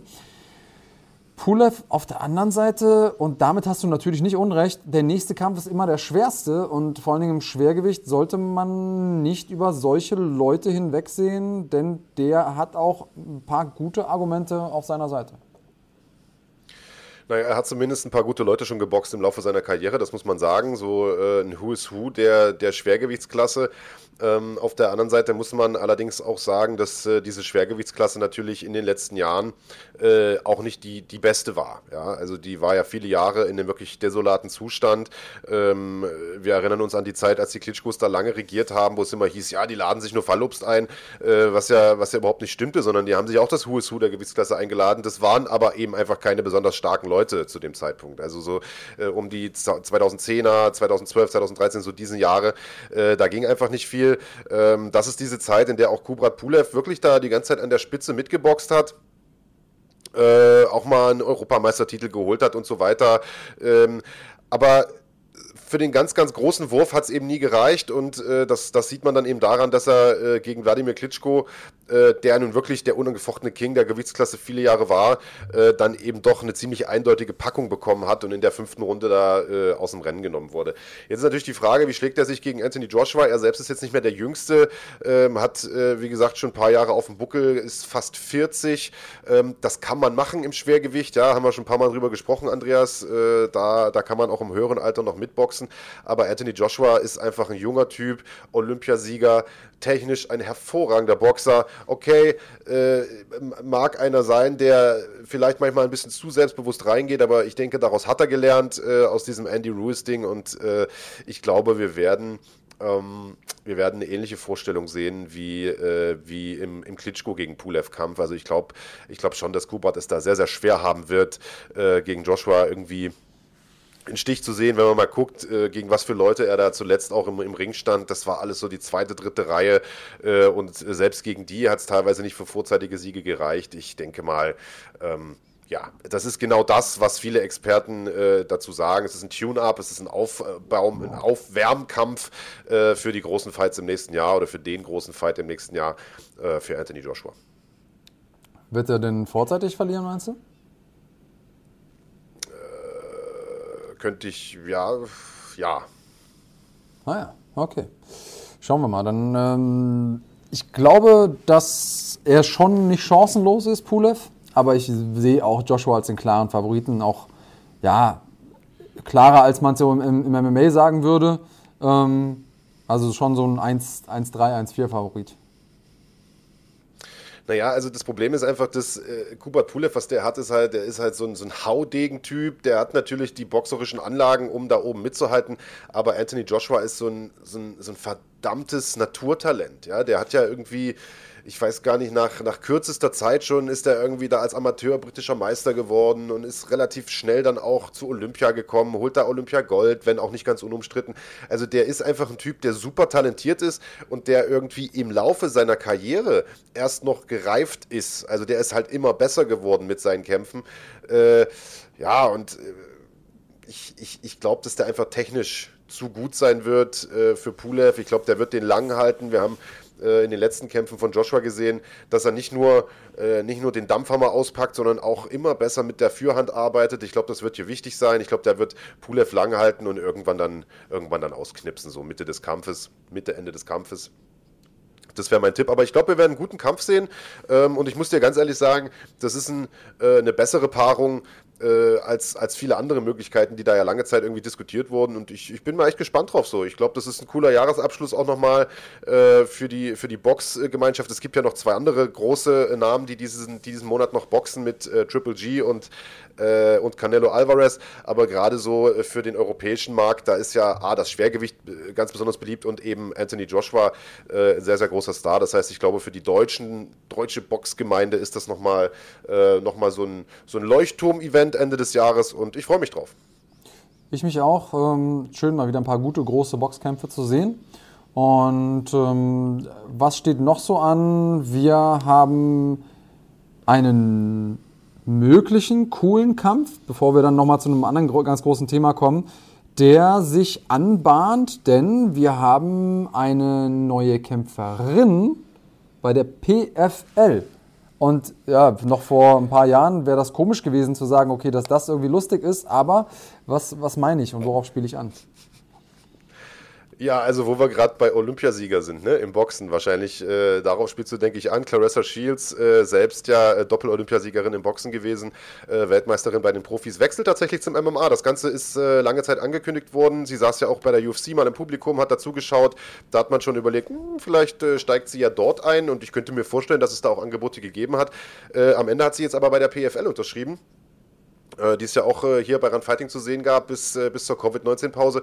Und das ist insofern interessant und das ist, denke ich, auch der Kampf, auf den du anspielst, Andreas, dass dort ja eine andere Doppel-Olympiasiegerin schon unter Vertrag ist, nur in einer anderen Disziplin, nämlich Kyla Harrison, ähm, die zweimal Gold im Judo geholt hat. Und das wäre natürlich ein Kracherkampf, muss man sagen.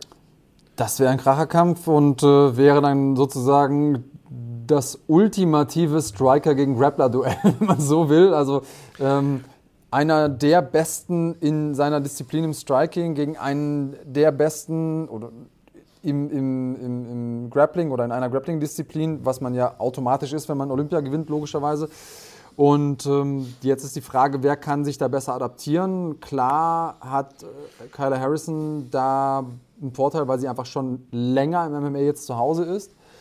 Aber wenn man das entsprechend aufbaut, wenn man da auch vielleicht nicht im allerersten Kampf ihr die Olympionikin oder die, die Judoka vorsetzt, der guten Frau Shields, dann finde ich das geil. Und ich finde es auch schön, dass es das gibt im Frauen-MMA. Ich finde es gut, dass es das gibt außerhalb der UFC, weil das ist, glaube ich, ein Kampf, den sich schon auch alle angucken werden. Mal unabhängig davon, ähm, selbst, die, selbst die Mainstreamer werden ab und zu mal rüber gucken. Ja, absolut. Äh, jetzt bin ich also viel spannender, aber als dieser Kampf, der ja momentan einfach nur Rumspinnerei von uns ist, also der ist noch nicht angesetzt und sonst was. Und wer das PFL-Format kennt, weiß, das ist ja ein Turniermodus und so weiter, also äh, da muss schon auch ein bisschen, ein bisschen Zufall dabei sein, dass wir den Kampf jetzt äh, irgendwie bald sehen, was deswegen lass uns vielleicht erstmal drüber diskutieren, ähm, warum sie denn überhaupt bei der PFL unterschrieben hat. Denn äh, wie gesagt, es gibt ja äh, nicht nur die PFL als, als großen Player, sondern äh, es gibt mit Bellator, mit One Championship und vor allem natürlich mit der UFC äh, sehr, sehr viele große äh, MMA-Ligen. Und äh, ich könnte mir vorstellen, dass sie sich vor Angeboten nicht retten konnte als Olympiasiegerin und Boxweltmeisterin. Äh, ähm, was glaubst du, warum sie bei der PFL unterschrieben hat und nicht äh, zum Beispiel bei der UFC? Also ich kann mir vorstellen, dass die UFC so ein bisschen arrogant an die Sache rangegangen ist. Ähm, so frei nach dem Motto, ja, jetzt mach erstmal irgendwie zwei, drei Kämpfe in der kleineren Liga und beweis erstmal, dass du überhaupt irgendwie äh, einen Sprawl kannst, um es mal zu überzeichnen. Und dann reden wir nochmal. Und ähm, Bellator, die haben halt gerade niemanden, die außenrum, wo ich mir jetzt vorstellen könnte, dass sie gut aufbauen könnten wohingegen aber die PFL eben sehr, sehr viel Marketing schon betrieben hat, um Kyler Harrison aufzubauen. Und das ist natürlich eine Geschichte, die sich super erzählen lässt. Und äh, Kampfsport, Marketing läuft über Geschichten. Und ähm, die Geschichte, die wir jetzt, mit der wir eingestiegen sind, die uns beiden sofort in den Kopf gekommen ist, das ist einfach eine, die unglaubliches Vermarktungspotenzial hat, äh, wenn die natürlich die Karten richtig spielen. Aber da hast du ja schon was zu gesagt. Das ist gar nicht so einfach, wenn man dem Format treu bleiben will, diesem Liga-Format. Ich bin sehr gespannt, wie sie das machen und wie wir an Kyler Harrison gesehen haben, wenn die einen aufbauen wollen bei der PFL, dann gestaltet sich das ja auch lukrativ für die Kämpferinnen ja. und Kämpfer. Und ähm, ja, das, ich glaube, das macht total Sinn für sie. Also tatsächlich spielt ja auch noch eine andere Sache eine Rolle, Andreas. Also du hast den, den Kampf gegen Kayla Harrison angesprochen, der interessiert sie natürlich auch, aber sie sagt, das ist nicht der einzige Grund, warum ich da hingegangen bin. Ähm, und sie selbst sagt, naja, ich habe den Wechsel zum MMA ja erst jetzt gemacht. Und äh, so ein Turniermodus bietet für mich die Möglichkeit, so ein bisschen auch da reinzuwachsen. Äh, das ist ein interessanter Blickwinkel. Man könnte es natürlich auch andersrum sagen und sagen, direkt mit einem Turniermodus anzufangen, ist natürlich hart.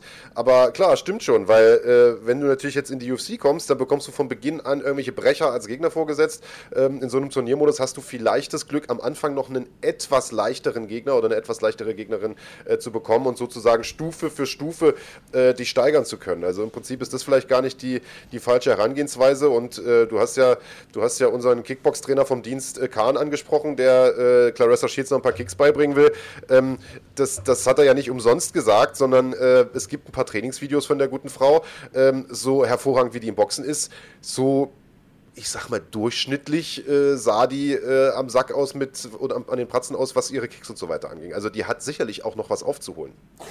Ja, wobei man jetzt sagen muss, Carla Harrisons Kicks sehen jetzt auch nicht so aus, als hätte sie im Taekwondo eine Goldmedaille geholt. Muss man mal fair bleiben. Also sobald man sich einfach entfernt von der Sportart, wo man sich sein Leben lang darauf spezialisiert hat, ist einfach der Bewegungsablauf ein anderer. Ich glaube, die Frage wird sein, wenn wir diesen Kampf sehen, wie sehr kann die Kämpferin ihre eigenen Stärken durchbringen und die anderen Stärken neutralisieren? Also wie sehr schafft es ähm, Shields, ihre Hüfte wegzuhalten von Harrison? Wie sehr schafft sie es, ihre Footwork einzusetzen, um, um rauszuzirkeln? Und wie sehr schafft es Harrison, und ich meine, das muss man auch bedenken, sich da nicht treffen zu lassen? Also auch äh, so ein schicker Uppercut. Ähm, ich kann mir das in alle Richtungen vorstellen, dass das doof aussieht. Und ähm, deswegen ist es auch ein spannender Kampf. Also ja, da gibt es noch einiges, auf das wir uns freuen können. Absolut. Äh, sind wir mal gespannt, äh, ob es zu diesem Kampf direkt kommt oder wann die beiden dann irgendwie. Also, ich meine, du hast natürlich als Matchmaker bei, B, bei PFL schon ein Stück weit äh, auch, auch Handlungsspielraum. Ja, du kannst ja äh, die, die Paarung, die, die Turnierpaarung schon irgendwie ein Stück weit äh, beeinflussen. Bin ich mal gespannt, äh, ob man sagt, man spart sich das für eine spätere Stufe des Turniers auf oder man lässt die beiden direkt am Anfang aufeinandertreffen, damit man einen Kracher hat als Opener. Also ich bin, bin mal sehr, sehr gespannt. Ähm, die PFL entwickelt sich immer mehr zu einer, zu einer Organisation, auf die ich richtig, richtig Bock habe. Also wir dürfen nicht vergessen, äh, vor Covid-19 hat da ja auch noch Rory McDonald unterschrieben und so. Also äh, die haben einige starke Neuzugänge und ähm, ich bin mal gespannt, was da nächstes Jahr, äh, hoffentlich nächstes Jahr äh, abgeht, wenn, wenn es denn dort endlich wieder weitergeht. Also sehr, sehr spannend. Übrigens, äh, weil wir von großen MMA-Ligen reden, die, die starke Verpflichtungen haben, vielleicht noch so eine kleine Side-Note, Andreas. Wir hatten ja letzte Woche oder vor zwei Wochen drüber gesprochen, dass keiner Anderson Silver verpflichten möchte. Oder Anderson Silver, da hat sich ja einer aufgeregt bei uns in den Kommentaren. Ähm, weil alle gesagt haben, gut, der ist, äh, der ist zu alt und so, ja, also Bellator, nicht mal One Championship wollte den haben, aber es hat sich jetzt doch jemand gefunden, der den verpflichten möchte, und zwar Ryzen, ne? Also vielleicht sehen wir den Anderson doch nochmal wieder. Anderson mit 3R, ähm, in, ja. in Japan macht er total viel Sinn. Also er hat einfach eine, eine ja. sehr gute Fanbase da und ähm, naja, ich sag mal, tendenziell passiert ja was, wenn die Leute bei sich im Heimatland einsteigen in den Flieger und dann in Japan landen, sind die meistens auch ein bisschen jünger. Also irgendwie hat das was Magisches. Ich weiß nicht genau, woran das liegen könnte, aber ähm, vor allen Dingen für ja. Leute, die hinten raus in ihrer Karriere noch mal ein bisschen performen wollen, kann so ein Jungbrunnen ähm, oder so ein Ausflug nach, äh, nach Japan schon wie ein Jungbrunnen wirken. Und ey, ganz im Ernst, why not? Ja, naja, und man muss ja sagen, nicht nur Japan, äh, sondern auch tatsächlich Ryzen, die ja nun äh, nicht unbekannt dafür sind, sage ich mal, äh, oder, oder die dafür ja im Prinzip bekannt sind, auch mal den einen oder anderen die eine oder andere seltsame Paarung vielleicht anzusetzen. Ja, also äh, da äh, kämpft dann plötzlich irgendein abgehafteter Wrestler mal noch mit oder so. Und äh, ich sag mal, auch Mirko Krokop hat da auf seine alten Tage äh, noch den einen oder anderen Taler verdienen können. Ich glaube, Wanderlei haben sie da auch nochmal durchgereicht. Also äh, warum nicht? Ich meine, wenn, wenn wir Anderson nochmal irgendwo sehen, äh, dann doch gern dort gegen irgendeinen so in Europa weitgehend unbekannten japanischen Wrestler oder so oder eine Wrestlerin oder also, was auch immer die da, was sie auch. Okay, jetzt mal unter uns. Müssen wir denn jetzt den Rest des Podcasts immer Anderson Silver sagen, weil sich einer aufgeregt hat, oder? Hey. Hm, ich weiß nicht genau. Also, äh, ich meine, im Prinzip hat der Kollege, der da geschlaumeiert hat, ja nicht mal Unrecht. Äh, Anderson Silva äh, nennt sich ja selbst, glaube ich, auch Anderson. Aber ich weiß nicht, ob er das nur tut, weil er in Amerika ist und sich selbst amerikanisieren möchte, weil soweit ich weiß, würde man den Namen auf Portugiesisch Anderson aussprechen. Aber äh, gut, da es ja jemanden so sehr gestört hat und wir natürlich alles für unsere Zuschauer tun, äh, würde ich sagen, sagen wir es einfach, um den Typen auch vielleicht ein bisschen zu nerven. Anderson, Anderson Silva. Also den sehen wir bald wieder in Japan. So, dann haben wir noch ähm, ein Thema äh, über einen anderen jungen Mann, den wir vielleicht auch bald äh, in Japan sehen oder bei einer der anderen großen MMA-Organisationen, denn er wurde von der UFC entlassen. Die Rede ist von niemand Geringerem als Joel Romero, der lange Zeit an der Spitze mitgekämpft hat, äh, viele Jahre als, als Titelkandidat galt, äh, den ganz großen Wurf aber irgendwie nie so richtig hinbekommen hat und der, was viele vielleicht gar nicht wissen, seine Karriere ja tatsächlich in Deutschland begonnen hat, lieber Andreas Kaniotakis. Ja, also auf ganz viele verschiedene Arten verbindet uns etwas mit Joey Romero. Er ist ähm, eine absolute Figur, eine schillernde Persönlichkeit, ähm, Kubaner, geflüchtet von dort, Ausnahmeringer, hatte ja, eines der ersten viralen Videos im MMA, an, an die ich mich erinnern kann, außerhalb der UFC, äh, mit so einem Ankle-Pick, äh, äh, in einem seiner Kämpfe und ähm, absolutes physisches Ausnahme, eine physische Ausnahmeerscheinung war bis 2016 so ein bisschen ja, der Boogeyman, derjenige, der unbesiegbar aussah, bis er das erste Mal gegen Robert Whittaker gekämpft hat im Jahr 2017 und da ging es dann auch so ein bisschen bergab.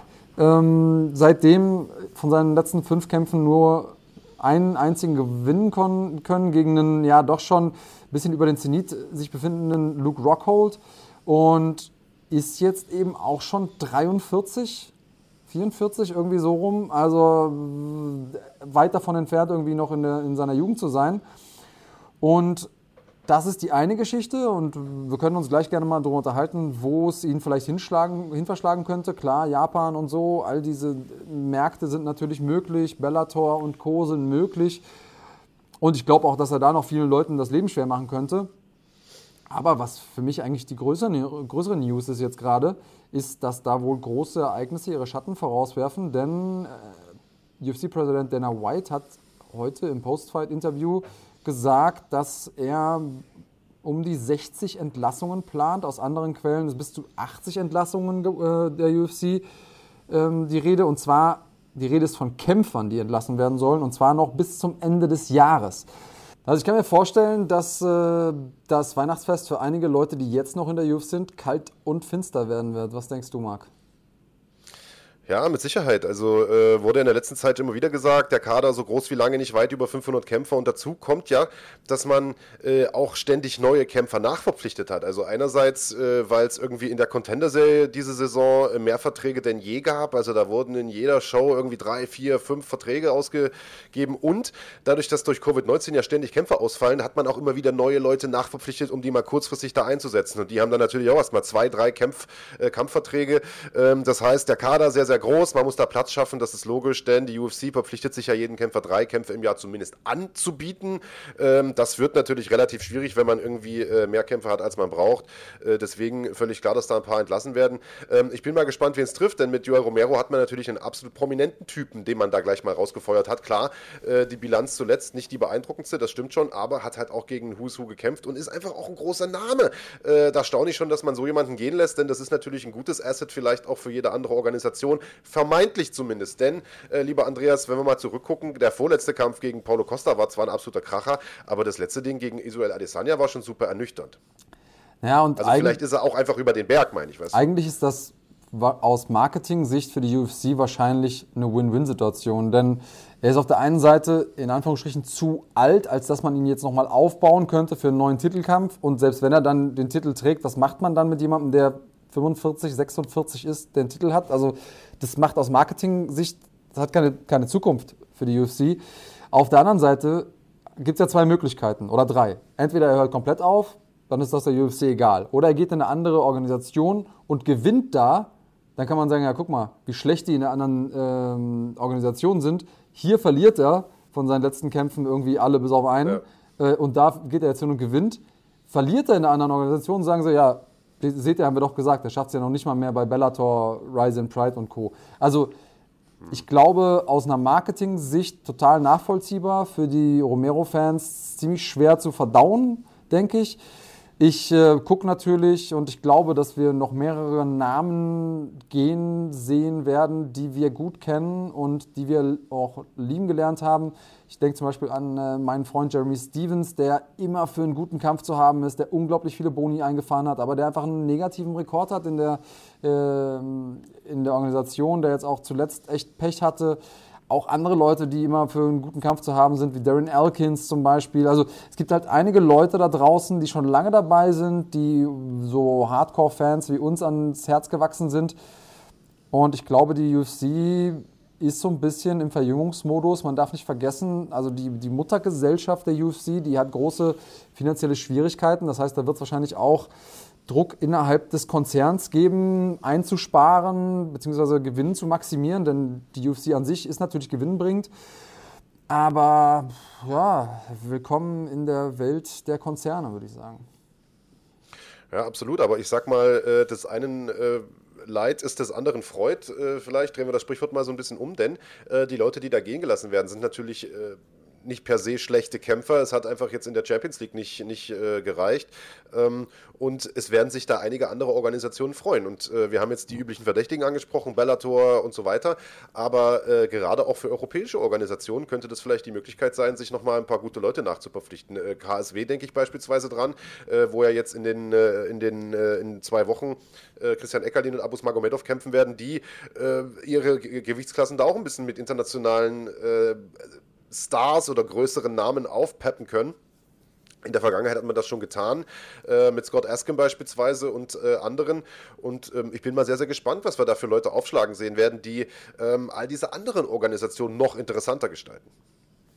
Ja, das ist ein guter Punkt. Und dann auf der anderen Seite auch wieder für Kämpfer eine Chance, die in die UFC wollen. Denn einer der besten Wege, dahin zu kommen, ist natürlich auf der einen Seite eine Siegesserie zu haben, auf der anderen Seite ehemalige UFC-Kämpfer zu schlagen. Das ist die Möglichkeit, äh, neben der Möglichkeit Nummer eins gerade gefühlt, nämlich die Contender-Serie, ist es die große Möglichkeit, in die UFC zu kommen. Und äh, je mehr ehemalige UFC-Kämpfer es gibt, umso höher die Wahrscheinlichkeit, dass äh, dieses Szenario eintritt. Also man kann es von beiden Seiten sehen. Ähm, die Entschlankung wird bestimmt noch die eine oder andere Überraschung mit sich bringen. Und äh, dadurch werden wir auf jeden Fall nicht arbeitslos, weil ich glaube, da wird es für uns noch viel zu sprechen geben. Denke ich auch. Viel Wer zu ist denn sprechen so- gibt es mit Sicherheit wer- auch nächste. Oh, Wer ist denn so der eine UFC-Kämpfer, der auf keinen Fall entlassen werden sollte, obwohl er gerade nicht so viel Erfolg hat? Ich habe ja schon gesagt, bei mir ist es Jeremy Stevens.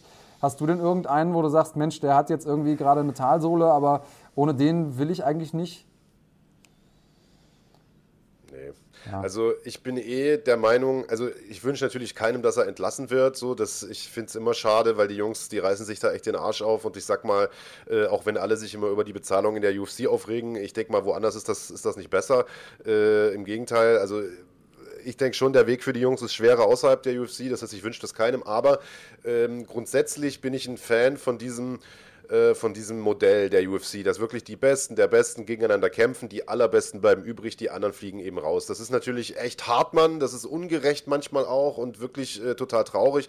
Aber nur so bekommst du halt auch einfach die Besten der besten Kämpfe.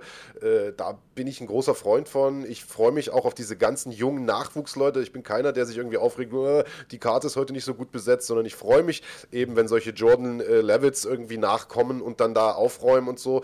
Äh, genau das macht die UFC so besonders. Deswegen bin ich eigentlich ganz froh, in Anführungszeichen, froh ist vielleicht das falsche Wort, äh, aber ich, ich finde es sinnvoll, ab und zu mal so einen Kahlschlag zu machen äh, und äh, sozusagen den, den, den jungen Leuten das Spotlight zu geben, den neuen Leuten das Spotlight zu geben. Deswegen finde ich das eigentlich ganz gut. Okay, also kurzerhand, wer verliert, ist kein Mensch und hat auch keine Rechte. Deswegen raus mit all den Leuten, die nicht mehr gewinnen. Äh, ich habe das mal übersetzt und eingekürzt für dich. Äh, ich sag mal ein Herz für Kämpfer.